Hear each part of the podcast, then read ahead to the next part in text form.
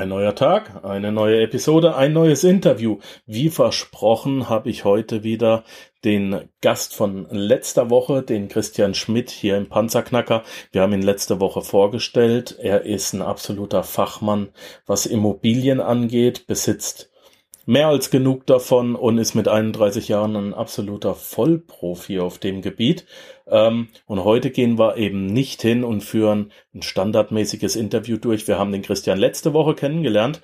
Heute gehen wir tatsächlich hin. Wir haben eine äh, fünf Episoden Folge vorbereitet. Also wir haben fünf Episoden, haben wir durchgesprochen und sagen in fünf Episoden geben wir jedem Panzerknacker-Hörer die Möglichkeit, Schritt für Schritt zur eigenen Immobilie zu kommen. Die heutige Episode wird sein die finanzielle Vorbereitung. Was muss ich tun? Ähm, um überhaupt oder äh, was kann ich mir überhaupt leisten an den Immobilien? Ähm, wie, wie muss ich rechnen? Was muss ich an Geld haben und so weiter? Der Panzerknacker, Folge 53. Teil 1.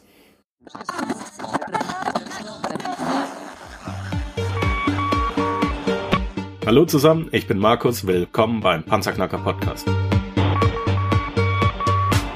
Lass uns loslegen. Wenn du mich zum ersten Mal hörst, danke ich dir fürs Kommen. Wir reden hier über Geld, das erforderliche Mindset, finanzielle Freiheit und alles, was dazugehört. Und jetzt lass uns in die Show starten. Christian, herzlich willkommen zum zweiten Mal im Panzerknacker. Geht's dir gut? Hallo Markus, vielen lieben Dank, dass ich wieder dabei sein darf. Es geht mir sehr, sehr gut, vor allem wenn ich dir ein paar äh, Informationen äh, mitgeben kann, damit du denn dann auch möglichst schnell zu deiner Immobilie kommst. Und äh, das heutige Thema würde ich äh, mit euch besprechen. Das geht um das Thema Finanzierung von Vorbereitung der Finanzierung, weil das ist ein ganz, ganz wichtiger Punkt. Ähm, jetzt denken sich viele, warum, warum fängt er denn jetzt schon mit dem Thema der Finanzierung an? Das brauche ich doch erst, wenn ich meine Immobilie ausgesucht habe, ähm, wenn ich mir die Immobilie angeguckt habe und so weiter und so fort. Nein, es ist im Vornherein schon ganz, ganz wichtig, weil man muss ja wissen, was man sich auch leisten kann. Und das ist heute so das Thema, was wir zusammen mal anreißen und uns im Detail angucken. Und äh, ich hoffe, du hast da ganz viele Fragen für mich, Markus. ja, ich, ich denke, ich habe einige vorbereitet. Also wie gesagt, wir haben ja gesagt, das ist eine Schritt-für-Schritt-Anleitung und von daher sind wir heute beim ersten Schritt. Du hast es gerade eben gesagt. Als allererstes müssen wir einige Sachen abklären. Wir kommen dann nachher bei Episode 4 nochmal auf die eigentliche Finanzierung zu sprechen, aber der erste Schritt ist tatsächlich heute die finanzielle Vorbereitung. Genau. Christian, wie finde ich raus, was ich mir überhaupt, nee, machen wir es mal ganz anders. Ähm, ich glaube nicht, dass wir noch allzu viele Hörer haben, aber äh, die nicht wissen, weshalb man in eine Immobilie investieren soll. Aber vielleicht in zwei, drei Sätzen, ähm, erklär es uns doch noch mal kurz oder erklär mir noch mal kurz, warum sollte ich in eine Immobilie investieren? Wo sind die Vorteile? Ähm, wo sind die Nachteile und wie kann ich die vielleicht auch ähm, ja minimieren? Also, ähm, ich kann immer aus meiner persönlichen Situation berichten und ich habe ja schon in viele Sachen investiert, egal ob es jetzt in Aktien, in Startups, in Gold oder in sonstige Sachen ist, bin ich natürlich beim Thema der Immobilie hängen geblieben. Zum einen, weil ich mich natürlich bestens damit auskenne, zum anderen aber natürlich, weil man das Risiko sehr begrenzen kann. Wenn ich jetzt äh, an äh, meinen Papa denke zum Beispiel, der sagt, okay, wenn ich jetzt eine Immobilie kaufe, hat er grundsätzlich den Mietnomaden im Kopf, keine Ahnung warum, ja. Ähm, es gibt durchaus mal den einen oder anderen äh, Mieter, der äh, ein bisschen Dreck macht vielleicht, aber es ist alles nicht so schlimm, wie sich die Leute immer alle ausmalen. Im, Immobil Im Immobilienbereich ist es so, dass du in relativ kurzer Zeit in meinen Augen schnell finanziell unabhängig werden kannst.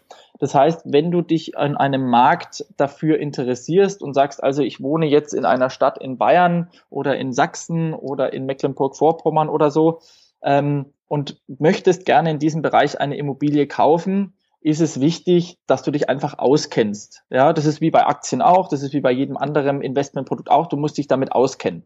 Das Thema Aktien hat aber, äh, oder das Thema, Entschuldigung, nicht Aktien, sondern das Thema Immobilien hat natürlich den Vorteil, dass ich diese Immobilie auch selber verbessern kann, also selber mit meinen eigenen Händen. Ja, das heißt, du kaufst jetzt eine Eigentumswohnung und kannst sagen, da ist was kaputt, also steigere ich den Wert, indem ich das Bad neu mache. Ich kann selber fließen, ich bin handwerklich begabt. Das kannst du bei einer Aktie nur bedingt machen. Ja, du kannst natürlich sagen, ich habe jetzt in Audi investiert und ich kaufe mir jetzt meinen Audi. Ja, aber das wirst du weniger spüren, als wenn du in deine eigene Immobilie investierst. Du hast den Vorteil, du kannst dir die Menschen, mit denen du das Investment startest, dann auch aussuchen, zum Beispiel deinen eigenen Mieter. Ja, du kannst dann selber bestimmen, wen du haben möchtest und entscheidest dann auch selber, wer diese Immobilie bewohnen soll, zum Beispiel, wenn du es als Kapitalanlage nehmen möchtest. Und in der heutigen Zeit habe ich natürlich zwei Sachen. Wahnsinnig günstige Zinsen. Ja, das heißt, ich bekomme für mein Geld, was ich auf der Bank habe, keine Zinsen mehr. Im Gegenzug kann ich aber sehr, sehr günstig Kredite von den Banken bekommen. Und deshalb macht es natürlich wahnsinnig viel Sinn, im aktuellen Zeitraum in Immobilien zu investieren. Ja, wobei es gibt schon viele Leute, die sagen, wir haben einen Immobilienboom. Also das heißt, wir sind kurz davor, dass eine Immobilienblase entsteht. Das glaube ich nicht. Ähm, allerdings gibt es immer Möglichkeiten, äh, ein anständiges Investment im Immobilienbereich zu machen. Okay, gut. Habe ich soweit verstanden. Ähm, kommen wir doch zum, zum eigentlichen Thema. Äh, woher weiß ich als Angestellter, äh, was ich mir leisten kann und was mache ich, wenn ich selbstständig bin? Weil es heißt ja immer, gerade wenn ich zur Bank gehe und ich bin Selbstständiger, dann kriege ich relativ schweren Kredit. das stimmt. Also ich spreche da aus der Erfahrung. Ähm, zum einen ist es so als ganz klassischer Angestellter. Solltest du ein Einkommen haben von ungefähr roundabout 1800 Euro. Ja, es gibt Leute, die sagen mehr, es gibt Leute, die sagen, du musst so zwei haben, aber ich denke so zwischen 1800 und 2000 Euro solltest du Einkommen haben, wenn netto. du alleinstehend und ledig bist. Genau, netto. Ähm, als Verheirateter solltest du um die 2300 haben, ja, beziehungsweise 2500 Euro. Diese ganzen Überstunden, was ist, Nachtzuschläge und sowas, was es da noch gibt, die werden in der Regel bei den Banken nicht so hoch angesehen. Also man muss sich in die Lage der Bank versetzen. Was will eine Bank? Eine Bank will einfach nur Sicherheit haben. Bedeutet, die Bank will eine hohe Sicherheit haben, dass ich, du oder wer auch immer seinen Kredit wieder zurückbezahlt. Und deshalb möchten sie natürlich ein geregeltes Einkommen haben, was einem der Angestellte natürlich im ersten Step mal leichter bringen kann als ein Selbstständiger. Also als Angestellter solltest du 1800 alleine oder wenn du verheiratet mit Partner ungefähr 2300 Euro haben. Jedes, also es gibt sowas wie eine Haushaltsrechnung, da komme ich dann gleich dazu. Wenn du Kinder hast, solltest du noch ein bisschen mehr haben. Erkläre ich gleich.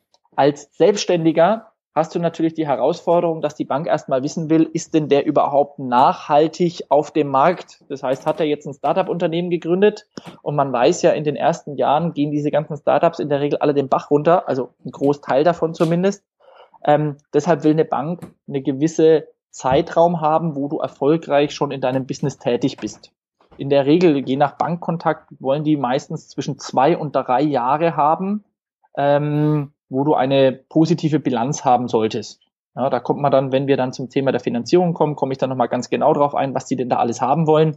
Aber du solltest in den letzten zwei, drei Jahren, solange muss dein Business bestehen, sonst werden es viele Banken gar nicht mitmachen. Also den Weg der Finanzierung werden viele Banken gar nicht mit dir gehen, wenn es dein Unternehmen nicht, also noch kürzer als zwei oder drei Jahre gibt, je nach Bank. Und was rätst du jetzt demjenigen, bei dem das der Fall ist? Einfach abwarten? Nee, also es gibt mehrere Möglichkeiten. Also wenn du eine schlechtere Bonität hast oder in irgendeiner Art und Weise einer Bank nicht so viel Sicherheiten bieten kannst in, in Grundlagen, also in einer Möglichkeit von, von regelmäßigen Einkommen, wollen die andere Sicherheiten haben. Ja, die liegen dann zum Beispiel, vielleicht hast du ein Haus, vielleicht wenn du eine eigene Firma hast, hast du äh, eine große Halle mit Grundstück, da sind irgendwelche Vermögenswerte drin. Wenn du eine Schreinerei hast, stellt die einen Wert dar, den du beleihen kannst. Also da gibt's schon Möglichkeiten. Ja, ähm, man muss halt dann auch gucken, äh, was das Ziel ist der Immobilie. Man kann ja auch sagen, ich gehe zu meinem Papa, zu meiner Mama, leih mir einfach Geld. Ähm, ich kann äh, Crowdfunding machen, das heißt, äh, im Internet habe ich die Möglichkeit von mehreren Menschen einfach Geld einzusammeln für eines der Immobilienprojekte. Das kommt jetzt immer mehr. Ich kenne da ein Startup-Unternehmen in, in Berlin, die das machen. Ähm, also da gibt es schon mehrere Möglichkeiten. Auch hier im Endeffekt wollen die dann einfach höheres Eigenkapital, eine höhere Sicherheit haben, wenn du ihnen diese zwei oder drei Jahre eben nicht bieten kannst. Mhm. Und ähm, wenn ich jetzt die 1800 Euro als äh, Angestellter habe, wie rechne ich mir jetzt aus, wie viel ich mir leisten kann? Wo ist meine Belastbarkeitsgrenze? Wo sollte ich nicht drüber hinausgehen? Ähm, Gibt es da Rechenbeispiele? Wie kann ich das machen? Genau. Also sehr, sehr gutes Beispiel. Dann nehmen wir doch einfach mal die 1800 Euro. Wenn äh, ich zu einer Bank komme und sage, ich habe 1800 Euro, ist es ja nicht so, dass ich 1800 Euro frei habe. Ja, also das ist ja, ich habe natürlich auch Ausgaben. Ähm, eine Bank hat da in der Regel ein paar Sätze, ja, die vorgegeben sind, damit sie nicht alles einzeln ausrechnen muss. Normalerweise, also wir machen das mit unserem Kunden, wir rechnen wirklich alles einzeln aus. Das heißt, ich will dann wissen, was kostet dein Handyvertrag, was kostet deine Versicherung, wie oft gehst du am Wochenende weg, äh, wie oft gehst du was essen, wir gucken uns dann Kontoauszüge an, also das machen wir im Detail. Eine Bank kann das natürlich nicht so individuell machen. Das heißt, eine Bank hat Pauschalen. Ein Großteil der Banken sagt, für den Ernährer, also die erste Person, Entschuldigung, die erste Person, die in dem Haushalt wohnt, die hat Ausgaben von ungefähr 700 Euro im Monat. Ja, mhm. Da ist dabei Essen, Trinken, Versicherung, Auto, Sprit, sowas. Zu den 700 Euro kommen aber noch deine Verbindlichkeiten dazu. Bedeutet, wenn du jetzt einen Fernseher auf 0% finanziert hast, steht der da drin. Wenn du jetzt ein Leasingfahrzeug hast, steht der da drin. Wenn du dein Auto über sieben Jahre finanziert hast, steht der da drin. Also das kommt dann noch on top obendrauf. Genauso wie deine Miete, die du dann natürlich bezahlst. Das muss on top obendrauf. Wenn du das dann alles abgezogen hast, dann bleibt, dann bleibt in irgendeiner Art und Weise ein Puffer übrig. Und da äh, kommen wir dann dazu und das muss genügend sein, damit du dir den Kredit noch leisten kannst für deine Immobilie. Wie groß muss das sein? Ja, das kommt jetzt natürlich dann drauf an auf dein Finanzierungsvolumen. Ja, also in der Aha, Regel ja. so, wenn du jetzt sagst, keine Ahnung, 100.000, das ist dann das Rechenbeispiel, was wir dann im Endeffekt auch haben, brauchen wir so um die 300 Euro im Monat wahrscheinlich, ja, die du frei haben musst, äh, wenn du das haben willst. Und wenn ich diesen Puffer von 300 Euro jetzt habe, ja kann und sollte ich den zu 100 Prozent ausnutzen? Die 300 Euro sind ja noch nicht alles, da kommt ja noch ein bisschen was dazu. Also da muss man dann, da würde ich dann später nochmal im Detail dazu ja. kommen. Also, also Hausgeld, Rücklagen, Verwaltung und sowas, das kommt ja noch on top, das besprechen wir dann. Okay, gut. Ähm, jetzt ist es ja mit der Abzahlung nicht getan. Das ja. heißt also, ich muss mir zuerst mal ein bisschen errechnen, habe ich überhaupt einen monatlichen Überschuss zur Verfügung, um die genau. Abzahlungen zu leisten. Aber jetzt kommt ja das große böse Wort Eigenkapital. Ich muss ja auch ein bisschen Eigenkapital mitbringen. Wieso, weshalb, warum und wie viel? Genau, also äh, Eigenkapital relativ einfach. Eine Bank, wie gesagt, will einfach Sicherheiten. Ja, und äh, eine Bank will auch sehen, dass du, wenn du jetzt äh, in deinem Angestelltenverhältnis bist, bist du jetzt seit zehn Jahren im Angestelltenverhältnis oder vielleicht auch erst seit fünf, ist es egal. Die Bank will sehen, dass du früher an später denkst und geschafft hast, was auf die Seite zu legen. Der Mensch ist ja immer grundsätzlich jemand, der kann schlecht in die Zukunft denken. Ja? Also er denkt schon, aber er macht es dann nicht. Ähm, und deshalb ist es der Bank wichtig zu sehen, okay, hat es denn jemand geschafft, in den letzten Jahren immer ein bisschen was zurückzulegen, um auch dieses Eigenkapital aufzubauen man spricht, wenn man eine Finanzierung macht, sagt man bei, bei äh, normalen Bankkontakten, also wenn du einen relativ normalen Kontakt hast zu einer Bank, du gehst da einfach rein und sagst, hallo, ich hätte gerne Finanzierung, gibt es meist viele Banken, die sagen so zwischen 20 und 30 Prozent Eigenkapital. Wenn du gute Bank- oder bessere Bankkontakte hast, schaffst du es auch 10 bis 15 Prozent Eigenkapital. Das heißt, wenn deine Immobilie 100.000 Euro kostet, solltest du so, keine Ahnung, so bei 20 Prozent 20.000 Euro haben. Umso besser deine Bankkontakte sind, umso geringer kann natürlich auch dein Eigenkapital sein.